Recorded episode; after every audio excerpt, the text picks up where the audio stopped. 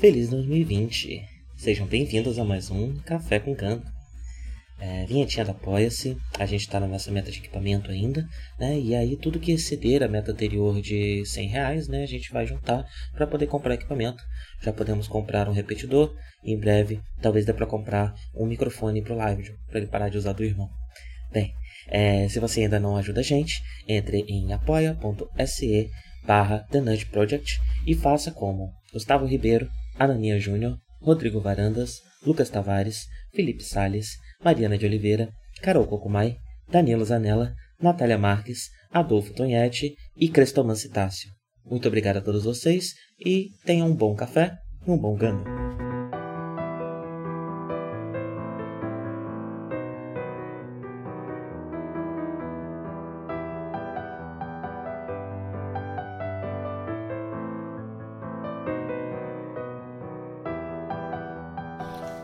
Dia a todos. Sejam bem-vindos a mais um Café com Ganda. Hoje eu tô tomando um chazinho, um chazinho de maçã e canela, porque eu tomei café não faz muito tempo e tomei bastante café, é, não queria tomar o mate e ficar muito, muito ligado, né? Muito é, elétrico. Então tô tomando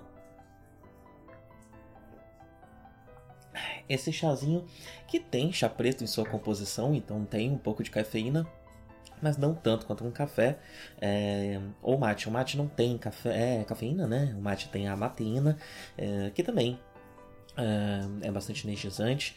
É, eu diria que um pouco menos do que o café. O café, pelo menos, me deixa um pouco mais é, vidrado, né? A, a, o mate não, a erva mate, o chimarrão não, não tem tanto esse efeito. É... Mas enfim, tem um pouco de cafeína, mas não tanto. Eu acho que vai me deixar tão elétrico assim. Uh, bem, como é que vocês estão? É, aqui tá chovendo, talvez dê até pra ouvir umas gotinhas de chuva aí no fundo. Não tenho muita certeza se dá pra ouvir, mas a janela tá aberta, então talvez dê. E vamos nesse dia chuvoso falar do trigésimo episódio de Mobile Suit Zetaganda, o ataque desesperado de Jared. Ah, bem, come esse episódio começa né, com essa, essa, essa trama paralela que a gente está vendo a conta gotas, uh, que é o Char tomando a liderança uh, política do, da Elg, né? Uh, então tem é, essa aura Axis está sendo citada em diversos momentos, né? E aos poucos a gente vai entendendo um pouco mais do que se trata a Axis, né? É, nessa conversa a gente vê que o Wong ele está insatisfeito com as táticas do Shari. Isso não é de surpreender, né? Já que os dois vivem especialmente nessa questão tática, eles vivem discordando é, e o Charlie ele tá focando mais na defesa, ele diz, até mesmo para quebrar a narrativa de que a Elg é uma, uma célula terrorista, né? enquanto o Wong parece querer um pouco mais é, de ação e também desconfia do Char por conta das movimentações da Axis é, pelo Char ser é, ex-Zeon, né? É, e aí a gente descobre um pouco mais sobre o que exatamente é a Axis, né? A gente já sabia que era, era uma reminiscência de Zeon de alguma forma, de fato é, né? É, eles têm um, um, asteroide como a sua base e Axis, na verdade, é o nome do asteroide, pelo que eu entendi, né? É, apesar da facção ser conhecida como Axis Ion, é, o nome do asteroide é Axis, né? E, e o asteroide parece que está chegando próximo à Terra e isso já está causando uma certa tensão é, diplomática, né? entre Titã Zaelg e essa terceira força que é, entra no cenário. Uh, e é, é, a Axis é formada por ex, uh, ex-Eon, não sei se são oficiais exatamente o que são, né, mas que são leais a Minerva Zab. Minerva Zab, para quem não lembra, é a filha do Deus Ozab que é, que é mandada, né, ela é, é enviada para sobreviver antes do, da morte ali é, da sua mãe. E ela é a única sobrevivente da família Zab. Uh, eu não sei precisar a idade dela, mas peraí, vamos pensar. Né? Ela era um bebê de colo em 79. Eu suspeito que ela ainda não tinha nenhum ano por ser um bebê de colo, né? Uh, e nós estamos agora em 87, então ela está aí com seus 7, 8 anos. É, eles são leais, leais a uma, uma menina, uma criança de 7, 8 anos. coisa mais da realeza impossível, né? É, mas a gente já pode levantar aqui uma, uma questão, né? É, se Minerva tenha 7, 8 anos, historicamente no nosso mundo, né? Quando nós temos príncipes regentes ou até mesmo os reis da cidade é, e para qualquer pessoa que, que leu um Game of Thrones assistiu a série também sabe que por trás dessas figuras costuma existir, existir alguém que está reinando em seu lugar quem será que está por trás de Minerva Zap é, saberemos nos próximos episódios. Uh... E o, a ideia da Elg é tentar propor uma aliança com a Axis, né? E a gente já sabe que os Titãs também estão nessa negociação. Então nós vamos ver aqui nos próximos episódios, conforme essa trama se desenrola, as duas forças tentando puxar a, essa reminiscência de Zeon para o seu lado para ajudar nessa guerra civil entre a Elg e os Titãs.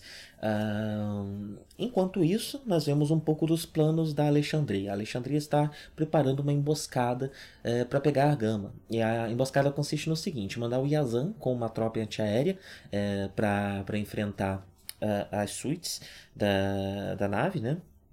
E com isso tirar todas as defesas da nave, que vai também fugir é, quando começar a ser atacada, né? E nessa fuga ela vai ser pega de surpresa pelo Jared e pela Moa, que vão, que estão, estarão, né, escondidos é, em uma colônia abandonada na, na provável e a mais provável e provavelmente a melhor opção e provavelmente a única opção é, de rota de fuga da Argama, né? É, e esse é o plano, pegar a, a, a gama de surpresa nesse ataque, né? Para que isso fosse possível, eles não puderam contar para o Yazan que as tropas deles vão ser só boi de piranha ali, né? Então só, é, só um decoy, né? Uma, uma distração.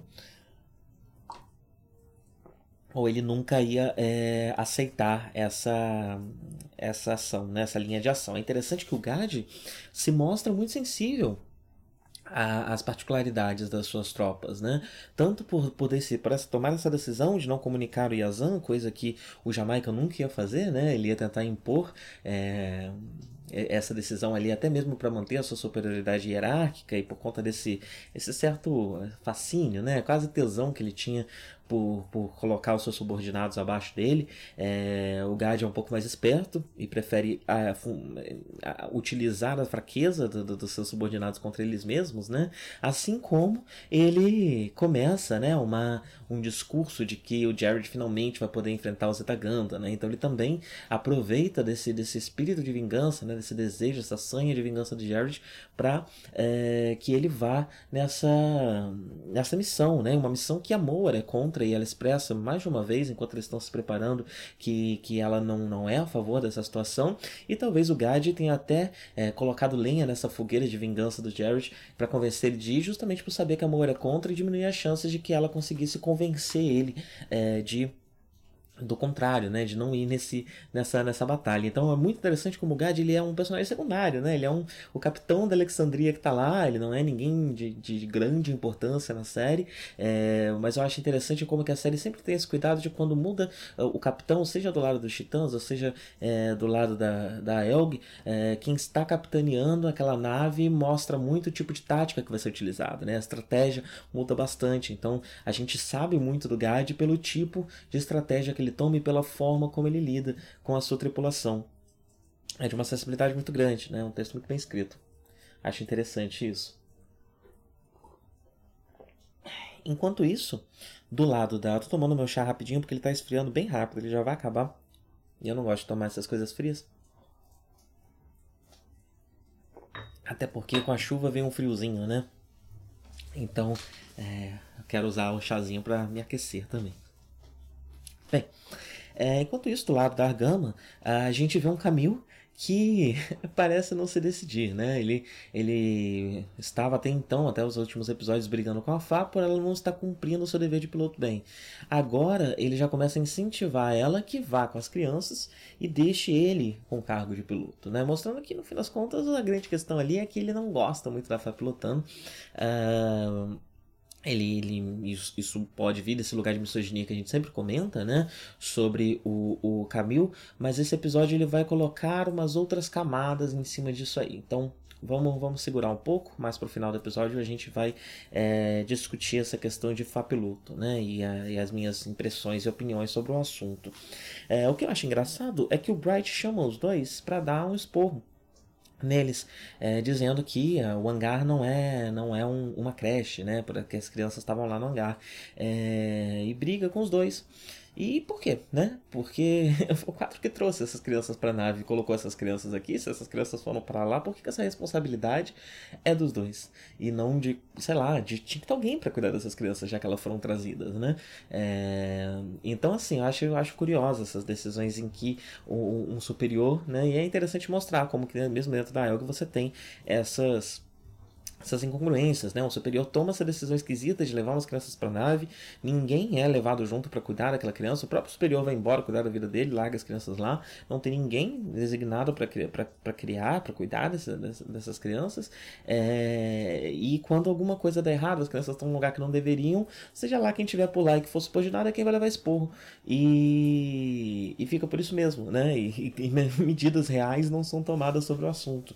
É... Eu acho interessante interessante mostrar, né? Enfim, essa, essa que mesmo dentro da Elg eles ainda estão dentro de uma estrutura é, militar, né? E mesmo sobre a capitania do Bright, sobre todo esse sonho da base branca, né? É, o Gundam sempre mostra um olhar um cínico sobre qualquer estrutura militar. É, e mesmo essa estrutura que, que é vista como heróica em muitos momentos, né? E que é vista como uma salvadora e algo muito melhor do que o padrão, é, muito mais saudável é, do que o padrão é, militar, ainda é uma estrutura militar e por ainda ser uma estrutura militar ainda vai apresentar esse tipo de incongruência, ainda vai é, apresentar esse tipo de violência, né? Que é, que é, que é impossível de se evitar. É, não, não, não tinha como Fai e Camil evitarem esse esporro, na verdade, porque esse esporro não devia ser para eles.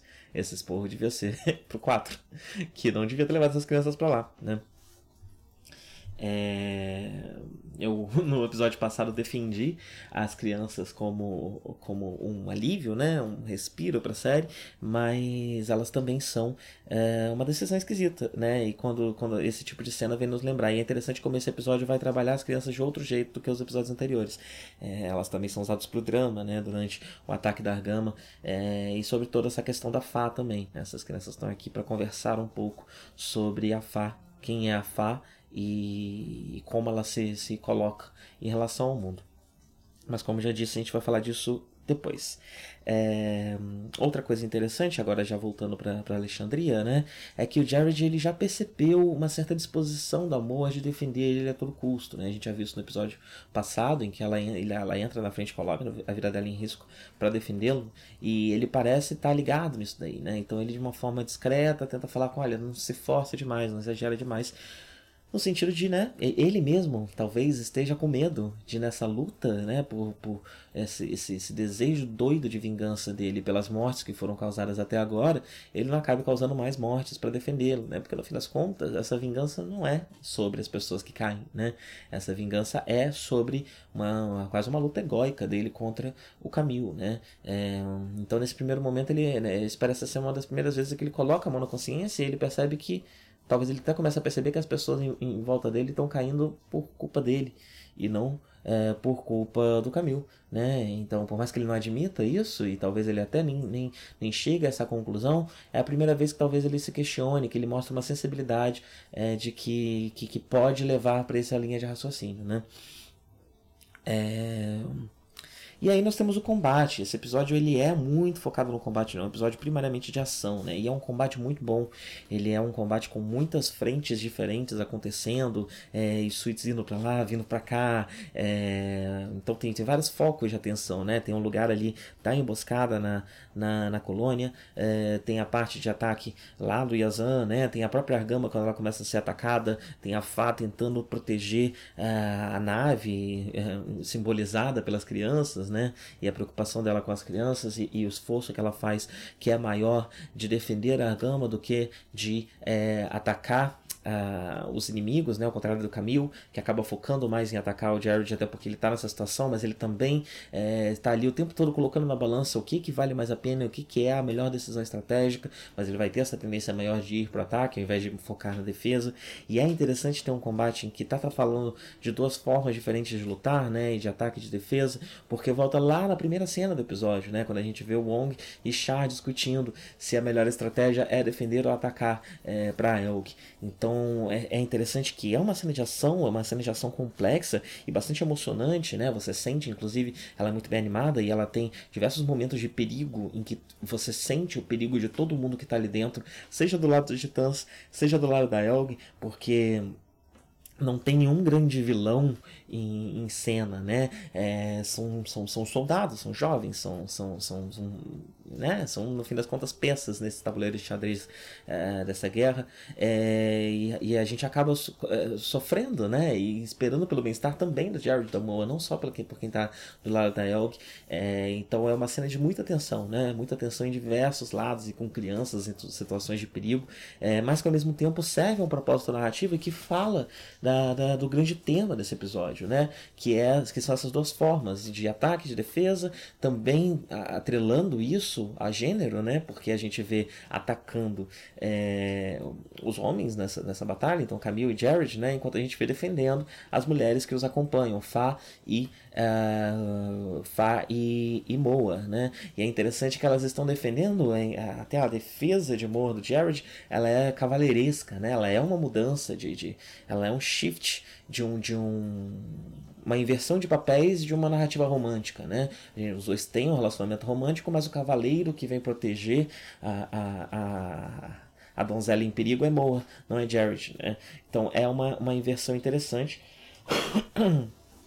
apesar é, do, do, da questão do sacrifício, né? Mas calma, eu estou me perdendo um pouco, justamente por, por ser uma.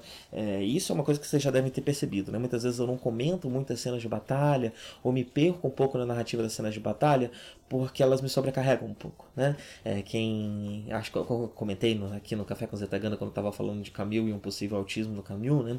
É, e quem acompanha os outros podcasts sabe bem, sabe bem eu sou autista e cenas de ação elas, elas me dão um pouco de. me sobrecarregam um pouco, né? Ainda mais uma cena tão carregada de, de emoção de movimento de tantas frentes, isso, é, isso deixa o meu, meu pensamento um pouco menos linear é, e um pouco mais errático e confuso.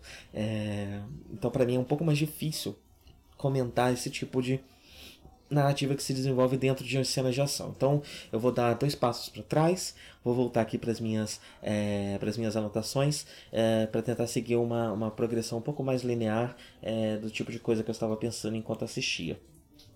Então, é, a, a, batalha ela começa com essa frente do Yazan é, que resulta numa decisão curiosa por parte do Bright, né? É, que é mandar todas as suítes de uma vez só. Essa é uma coisa que ele não tinha feito até agora. Em todas as cenas de batalha dos últimos episódios, se você reparar bem, ele manda metade da sua equipe e depois ele manda a outra metade, dependendo da situação, dependendo do, do que deve ser feito, né? Dessa vez ele decide mandar todo mundo de uma vez só. Talvez até por uma certa ubris, é, talvez nesse episódio a gente possa até desenhar um Bright que está um pouco emocionalmente desestabilizado talvez até por efeito é, da saudade que ele está de casa, dos seus filhos, né? É, porque ele, ele dá esse esporro é, na, na Fai, no Camil, que, que é meio fora de lugar, e ele toma essa decisão também, que é uma decisão desajeitada, né? Não é o tipo de coisa que a gente costuma fazer, ver o Bright fazendo, né? Então talvez a gente possa até desenhar nesse episódio um Bright que está que tá um pouco desestabilizado, que está tomando decisões emocionais sem pensar muito, ele não está com, com a sua cabeça no lugar, né? eu achei uma decisão curiosa curiosa. É, ao mesmo tempo parece uma falha de roteiro, mas a gente sempre consegue encaixar essas coisas, né? Da mesma forma como a gente pensa no Guard, é, Zeta Gundam tem coisas que parecem furos e quando a gente vai pensar no desdobramento dos personagens e principalmente no que não está dito, é, é há muita informação no que, no, no, que não está dito em Zeta Gundam, né? É, até me pergunta se isso é algo que a franquia de Gundam, a franquia Gundam vai levar adiante, né? É, porque é um marco, talvez não não fosse possível, em 79 você até tem um elemento ou outro, mas por conta das limitações técnicas, das limitações orçamentárias, eu acho que nem era possível você fazer isso de forma tão efetiva como isso acaba acontecendo aqui em Zetaganda, né? Que é muita coisa contada em gestos, em, em, em, em coisas não ditas, em, é, eufemismos, né? Palavras que são ditas desajeitadas, pessoas que falam uma coisa querendo dizer outra. Existe um estudo de personagem muito profundo para se entender o que o que está acontecendo aqui e muitas coisas que, que quando você vai analisar só a cena é, de ação parece um furo, quando você vai fazer esse, esse corte mais profundo de, de, de estudo do personagem, faz sentido. Faz sentido o Bright estar tá desestabilizado emocionalmente, faz sentido o Bright estar tá começando a tomar é, atitudes um pouco mais. É, desajeitadas, quando ele passou tanto tempo junto do Henkin, né, que é outro capitão que tem aqui junto com ele, e, e, e, bem, eu pelo menos na minha vida profissional já vi profissionais muito centrados se perderem na, na, na, na no, no, exagero, né, na inconsequência de outros profissionais é, que estão ali acompanhando eles ou em situações superior, né, de superior, então isso também pode estar tá afetando o Bright, já que o Henkin é sempre desenhado como um capitão mesmo, mesmo meio é, um não capitão, né? Ele não está exatamente coordenando nada, ele está deixando as coisas seguirem o seu rumo natural ali, é, de uma forma bem menos tática do que o Bright costuma agir. Então isso também pode estar tá afetando o Bright. Tem muitos elementos que podem estar tá afetando o Bright que levam a essa, essa decisão muito consequente dele realmente, né? E que não bate com o que a gente tinha visto até agora é, de, de, de, de, modo de ação para o Bright. Então fica essa lição para ele aí também, né? É, ele se ele por ele ter sido pego um pouco por essa ubris, ou talvez está emocionalmente desestabilizado, fica um momento de lição para o Bright é, que talvez seja até trabalhado nos próximos episódios. É, outra coisa interessante que essa cena é, mostra é quando a gama é atacada, como eu disse, as crianças aqui estão sendo usadas para outras funções, né? outras funções narrativas que não só a cômica. É, então eles também acabam é, sendo usados para o drama. Né? A gente vê as crianças num cantinho chorando, né? bem pesado, inclusive. Me lembrou bastante de Deon, que é uma série onde você vê crianças passando por situações terríveis, terríveis, terríveis, terríveis. Elas são muito mais um foco de sofrimento né? de e de, de, de compaixão para que a gente sinta o sofrimento daquela tripulação do que um foco de humor, né? Então a gente tem esse outro lado das crianças que acabam servindo também aqui a série e que acaba sendo especialmente cruel depois de dois episódios em que elas foram primariamente um alívio cômico mais parecido com a série de 79, né? Na série de 79 você também tinha as crianças sendo usadas em algumas cenas assim, mas elas eram crianças heróicas, né? Elas eram crianças que tomavam a frente, que agiam e que no fim das contas estavam quase agindo como piloto é, do jeito como é, o próprio Amorô era uma criança um pouco mais velha, né? E, e tomou essa posição. É, e o Hayato. Uh, então, mas aqui é interessante como isso pode ser usado de uma forma um pouco mais dramática, um pouco mais trágica, uh, parecido com o que foi feito em Deon, uh, entre as séries, né, entre Ganda e Zetaganda. Uh, me lembrou bastante essa cena. Uh, eu achei interessante a estratégia, inteligente a estratégia uh, do, de Moa e Jared na, na colônia, porque eu achei que eles vão se esconder dentro do cilindro, né? Mas eles se escondem em dois asteroides, que é mais ou menos do tamanho da nave deles. É interessante que a nave deles se assemelha a insetos, então a imagética fica muito bonita, né? Da, da, da, das suítes, né? As suítes na forma nave grudadinhas como dois insetos no asteroide e é muito inteligente porque eles podem usar os propulsores da, da própria suíte para manobrar esse asteroide, né? Então acaba sendo uma cobertura, uma forma de se esconder muito mais efetiva realmente do que se meter dentro da, da, do cilindro vazio, né? Ao mesmo tempo que quando o combate começa, o cilindro vazio começa a ser também uma forma de, de, de, de, de cobertura ali. Então, são diversas formas diferentes é, de se esconder que são utilizadas por eles, né? É, é, bem... É realmente muito, muito interessante, muito inteligente a estratégia deles. É, e não é... Tem, agora não vou saber dizer com certeza, mas acho que não é a primeira cena, né? Que a gente vê o Jared agindo com esse tipo de coisa. Eu acho que o Jared até aprende com a Layla como usar esse tipo de estratégia, né? É, então, acho que a série está aqui mostrando também enquanto ele coloca Jared Moa numa situação de combate, é, levantando e lembrando de Jared Lila é, e, das, e, do quanto Lila aprende, é, enquanto Jared aprendeu com Lila, né? É, nessa situação aqui evoca esse personagem é, que teoricamente era para ser o motivo de, de, de, de, do Jared lutar, mas no fim das contas sabemos que o motivo do Jared lutar é uma vingança, é, é, uma, é uma questão mais egóica, né? Mais pessoal, mais de rivalidade mesmo, né? E, bem, e aí nós chegamos no sacrifício, né? Agora podemos voltar a, a raciocínio que eu estava, né? Ah, desculpa, tem uma última coisa ainda. A, a, a Fá se preocupa com as crianças, mas não de um jeito de... A série até coloca ali essa possibilidade dela estar tá olhando por fora, a ala onde costumam ficar os quartos sendo atacados, as crianças provavelmente em risco, mas é, é, isso é colocado logo depois de que o, o Camille tem um flash new type, as crianças elas, são, elas aparecem né, sobrepostas. Então a gente está vendo também um pouco dos poderes new type da Fá se desdobrando né, e, e aparecendo. É, é, interessante até como a série coloca isso lado a lado. Né? Em diversos momentos a gente tem visto Fá colocada lado a lado com Camille é, e a Fá em situações análogas às situações que o Camille mais verde esteve né, e a forma como ela age nessa direção, né, nessa nessa, nessas situações que diferem um tanto do Camil e também a forma como a, a, a, a tripulação, a nave, todos no, no, no entorno é, lidam com ela nessas situações, né? Que aí traz também a questão da misoginia, estão sempre questionando, será que ela serve para ser piloto? Será que ela serve para ser piloto? Enquanto o Camil passou por situações muito parecidas, em, em diversas situações agiu de uma forma muito mais inconsequente e não teve isso questionado, né?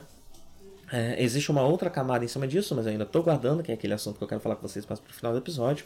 É, mas é interessante a gente ver o, o, o, as questões new type da, da, da, da Fá aflorando e também as questões new type da Moa e do Jared aflorando, porque a gente tem uma cena de combate em que Moa, Jared e Camille estão lutando e um, um elo é, new type é clara psíquico ali é claramente formado entre os três, né? De uma forma muito análoga a Lala Char e Amorô no final da série de 79, né? É, e para completar a, a, a, essa é, mais uma, né, mais um espelhamento de, de, de, de, dessa cena, né, que que já aconteceu outras vezes em Zetaganda, mas a gente tem agora um espelhamento que é um pouco diferente. Uh, a Moa, ela morre de uma situação, de uma forma muito parecida como a Lala é, morreu, protegendo o seu amado, né? Ela se coloca na frente e protege o seu amado. É, no caso da Lala, parece uma coisa mais é, feita de, de, cabeça quente ali no momento, enquanto na Moa, ela realmente assume essa questão, de, ela, ela veste a armadura do cavaleiro, né? e ela olha para trás e fala pro, pro, pro, pro Jared que está disposta a protegê-la a qualquer custo, né?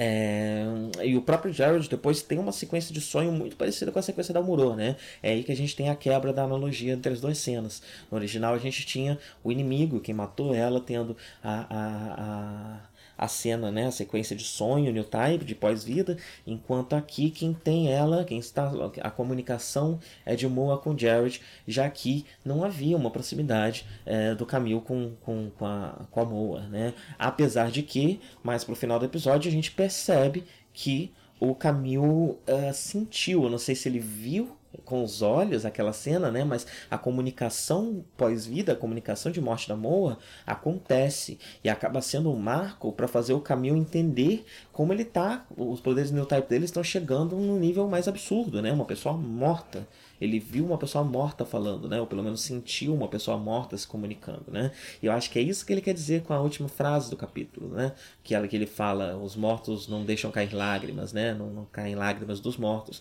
Eu acho que é ele percebendo que, uma pessoa morta falou, né? Uma pessoa morta chorou, uma pessoa morta se comunicou com Jared e ele sabe disso de alguma forma, né? Não dá para saber se ele viu totalmente a comunicação, se ele só sentiu, é, se ele ouviu apenas, não dá para saber exatamente qual foi o contato dele com essa comunicação, mas o elo estava estabelecido entre os três e ele claramente percebeu é, é que essa comunicação estava acontecendo, né? E isso foi mais uma ficha que caiu de que os poderes no type dele estão crescendo cada vez mais, né? E a gente vê um Camil é, que a, a, atinge o nível new type do Amorô no final de 70 79, já no episódio 30. A gente já tem, ainda tem 20 episódios pela frente. Então, para onde esse menino vai, né? É outra coisa que a gente é, já começa a se perguntar.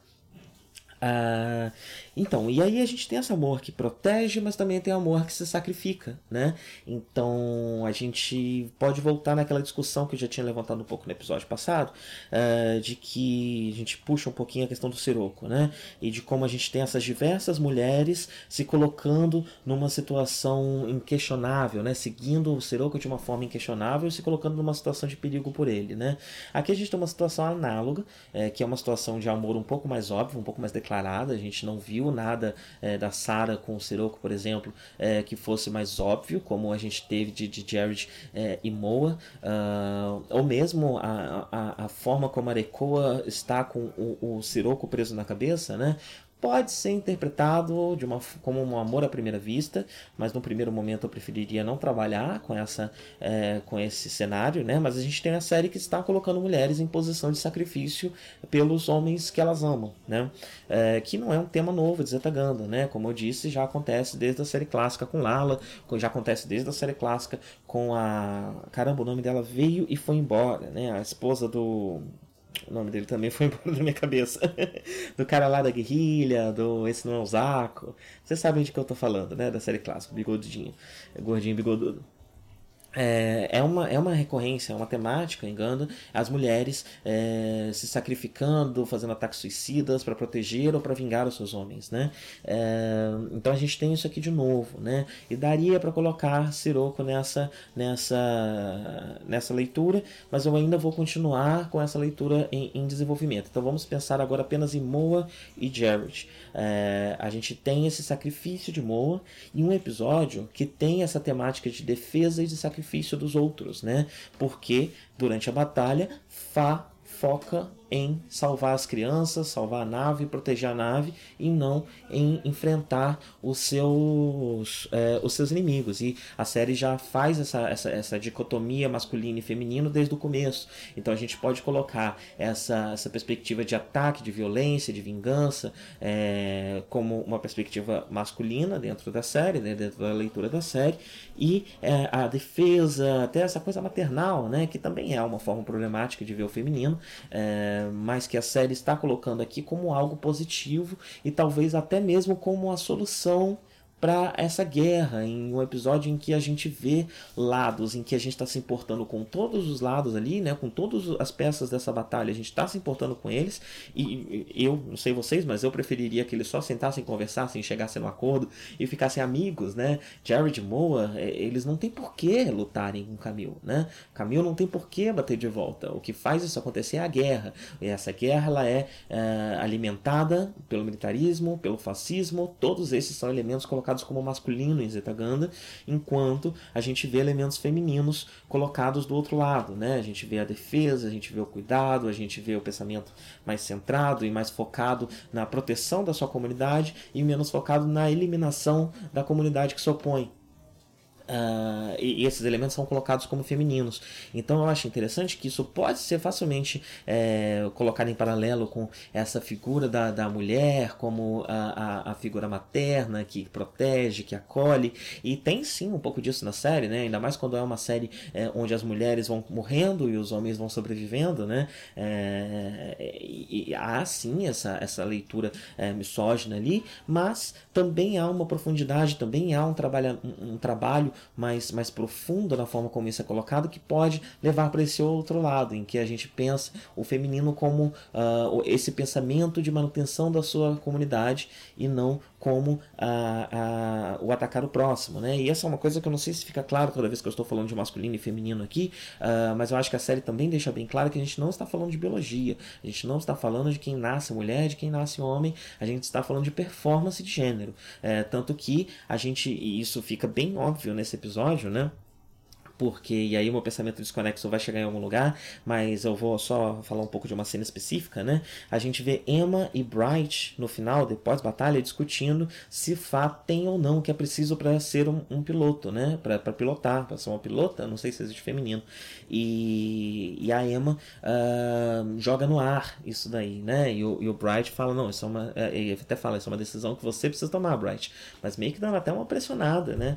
É, e que pode até envolver questões de gênero aqui né? Então você tem uma mulher dizendo que a outra mulher não serve para essa posição, sendo que é uma mulher que sempre esteve numa posição muito alinhada com o fascismo, muito alinhada com a visão dos titãs. Eu falo isso desde sempre aqui, né? A Emma se alinha bastante é, com a visão dos titãs, se alinha bastante com essa visão militaresca, ou seja, é uma mulher que se alinha bastante com essa performance de gênero masculina, é, que é quem faz as guerras acontecerem, né, que é quem trabalha todos esses elementos dentro da visão da série.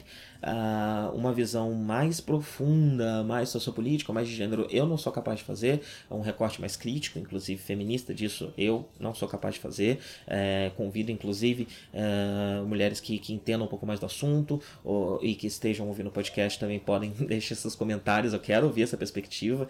É, mas eu não sou capaz de fazer esse recorte mais profundo. Uh, porém, eu acho que eu posso dizer sim que a série está falando mais de uma performance de gênero e menos de um gênero biológico. Uh, tanto que você tem mulheres nessa, nessa posição masculinizada, né? Nessa posição que a série coloca como masculinizada. Uh, e, e e bem, eu queria só dar, dar, dar, esse lembrete, né? Que é esse tipo de coisa que eu tô falando quando, quando eu falo de gênero aqui, né? De como a série coloca o gênero de um lado ou de outro. A guerra surge de, um, um, de uma performance de gênero que é exigida do homem, né? É, tanto que é aí que vem essa, essa, essa, essa comparação Camille e Fá é muito importante, porque, como eu disse, né? Não é só como eles agem nessa situação, mas também como o, o que o ambiente cobra deles, né?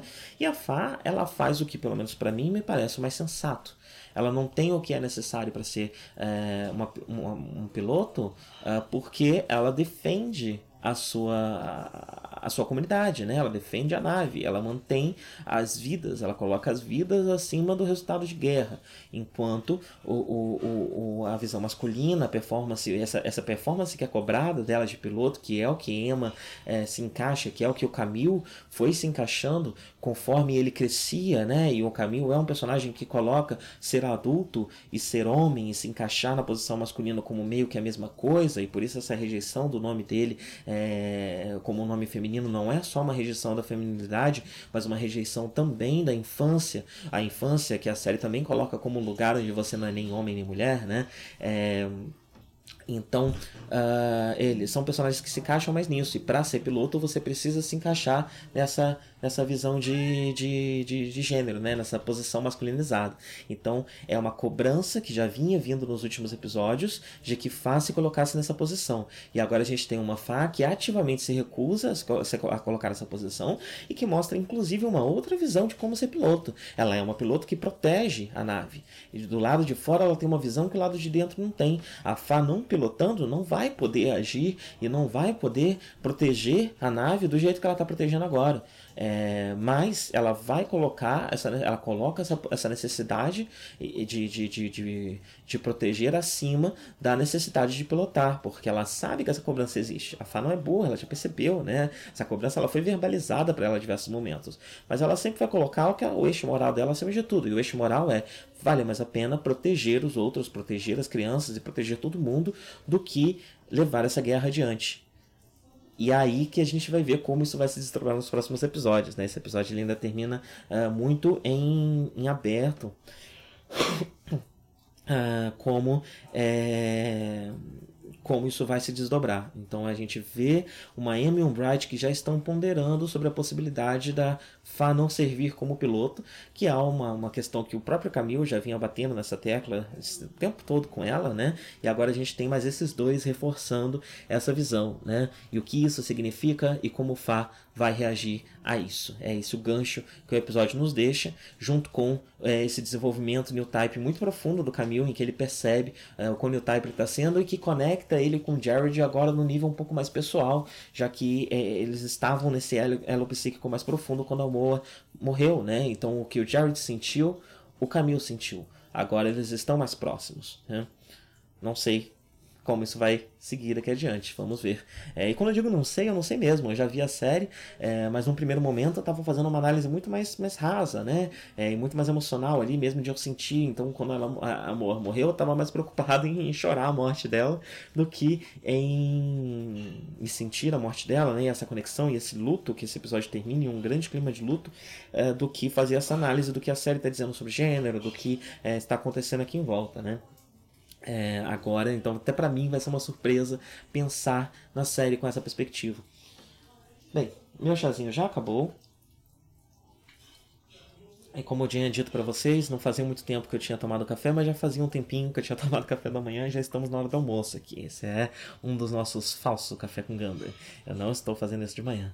É, mas espero conseguir manter o clima da série e ao mesmo tempo, às vezes a Zetaganda exige umas uns cortes tão profundos, né? É, de, de, análise de personagem, de panorama, de, de tudo isso, né? Que a gente está discutindo aqui, que às vezes é, é até no, no, momento posterior, menos de manhã, menos de tranquilidade, é o melhor momento de analisar a, a série, né? É, e eu vou estar tá sempre fazendo aqui o que eu acho melhor fazer para onde isso aqui foi, né? para onde o Dark Onyx assistindo o Zetaganda acabou indo, né? Porque é um, é um cruzamento dessa obra comigo, com quem eu sou, com o tipo de assunto que eu gosto de falar. É, e eu acho que pode ser até um, um elemento para o café com Gundam, né? Esse café, ele às vezes pode ser um café da tarde. Eu ainda estou lançando de manhã, mas ele, ele pode ser um café da tarde. É, inclusive, essa é uma sugestão. Eu não sei é, se vocês ouvintes têm alguma opinião para dar, mas se quiserem, deixem nos comentários ou no, no, no Twitter, né? É, se o podcast sair às 8 da manhã, se vocês estão realmente assistindo esse podcast amanhã, ou se essa proposta se perdeu, é, porque eu posso transformar o Café com Ganda em um café da tarde se isso fizer mais sentido, né? E lançar esse podcast mais, quem sabe, às 4, 5 da tarde, ao invés das 8 da manhã. E aí, eventualmente, se uma próxima série for um pouco mais leve e, e for um pouco mais sobre uma, uma, conversa mais tranquila, mais, mais relaxada, é, a gente volta pro horário da manhã. Me digam aí o que, que vocês acham. E é isso. Tenham todos um bom dia, o machazinho já acabou, né? É, tenham todos um bom dia, pelo menos por enquanto, né? Enquanto a gente não muda horário. Tenham todos um bom dia e até a próxima.